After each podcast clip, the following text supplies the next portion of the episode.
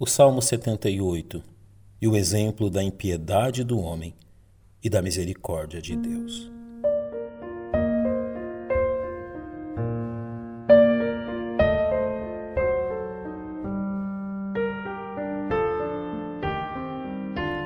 Os atentos leitores das Sagradas Escrituras encontram no Salmo 78 um relato tanto deprimente em relação à dureza do coração humano como encorajador ao relatar a infinita misericórdia de Deus para com seus filhos. Asaf descreve as más atitudes dos filhos de Israel, assim como as tristes consequências de seus impensados atos.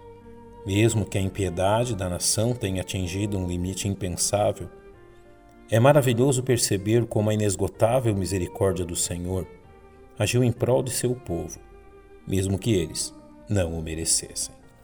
A despeito de todos os milagres que o Senhor tivesse realizado em meio ao seu povo, Israel era acostumado em recair na incredulidade e nos mais impuros pecados.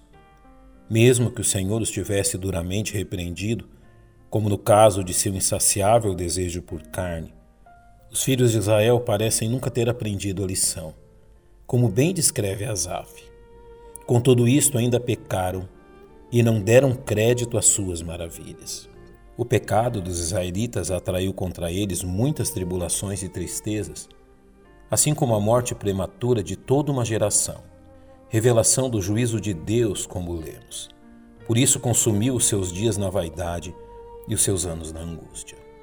Os juízos derramados pelo Senhor surtiam um superficial efeito sobre a vida de seu povo, fruto das duras consequências de seus atos, como descreve Asaf. Quando os matava, então o procuravam, e voltavam, e de madrugada buscavam a Deus, e se lembravam de que Deus era sua rocha e o Deus Altíssimo seu redentor.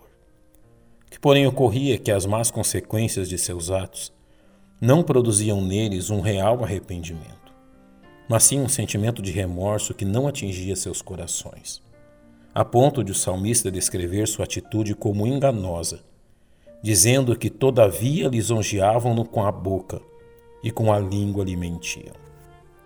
Mesmo que o Senhor tenha se revelado fiel em todas as suas promessas, o povo de Israel manteve-se sempre arredio e distante da exigência de obediência, mantendo seus maus propósitos e permitindo que o seu coração se ligasse em erro, como descreve Asaf ao dizer, porque o seu coração não era reto para com ele, nem foram fiéis na sua aliança.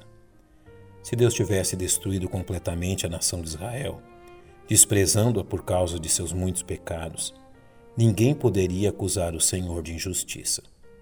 O que Asaf nos lembra agora é que não pelos méritos dos filhos de Israel, mas pelo amor do Senhor, é que esta nação continua a existir, como bem nos é dito. Ele, porém, que é misericordioso, perdoa a sua iniquidade e não os destruiu. Antes, muitas vezes, desviou deles o seu furor e não despertou toda a sua ira. Ao olhar para a nação de Israel, Deus levou em conta a fragilidade e maturidade de seu povo, porque se lembrou que eram de carne, vento que passa e não volta. Que tal verdade encontre em nós corações humildes e sensatos, reconhecendo que a razão de nossa existência se encontra unicamente em nosso Deus, uma vez que as misericórdias do Senhor são a causa de não sermos consumidos, porque as suas misericórdias não têm fim.